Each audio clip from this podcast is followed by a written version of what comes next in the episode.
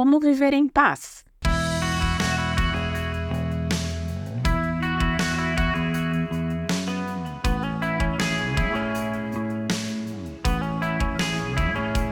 Aqueles que são dominados pela natureza humana pensam em coisas da natureza humana, mas os que são controlados pelo espírito pensam em coisas que agradam o espírito.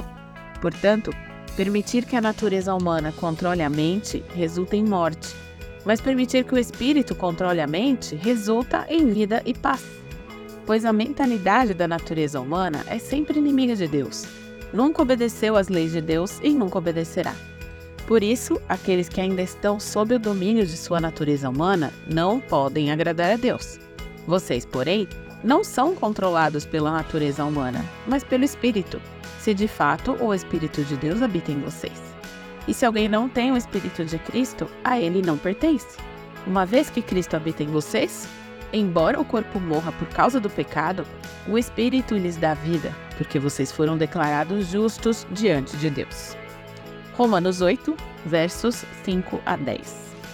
E nesse trecho de sua carta aos Romanos, o apóstolo Paulo fala sobre um aspecto fundamental da vida cristã, enfatizando a importância de manter os pensamentos e atitudes alinhados com a vontade de Deus.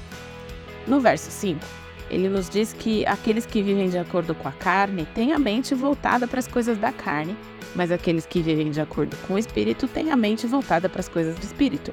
E isso mostra que a forma como nós pensamos, os pensamentos que nós temos, influenciam diretamente a nossa forma de viver e as nossas atitudes.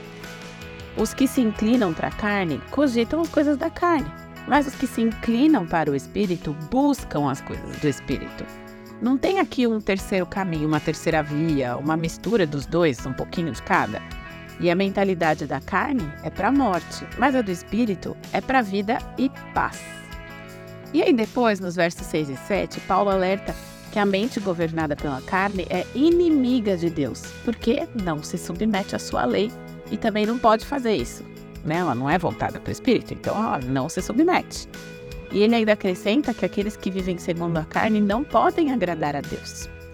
Por trás da vontade arraigada de se autoafirmar, satisfazer seus desejos e ser autossuficiente, residem rebelião e ódio contra Deus. No fundo, no fundo, é isso aqui.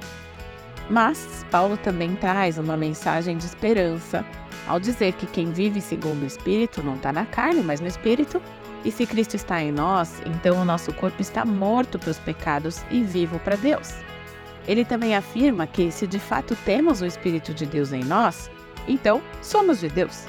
Não significa que não teremos pecado, né? Que viveremos plenamente, perfeitos, em santidade, purificados, imaculados, mas significa que o pecado não tem mais domínio sobre nós. Ele não nos domina mais. Quem nos domina é o Espírito. Paulo nos lembra que Cristo está em nós e o Espírito é vida para nós. Então nós devemos usar a nossa mente para pensar nas coisas do Espírito e não da carne. Isso nos ajudará a viver de uma forma agradável a Deus e com isso ter a vida eterna. Aqui nós temos uma ilustração de como é estar em paz e viver a vida com o Espírito Santo é o caminho para vivermos em paz.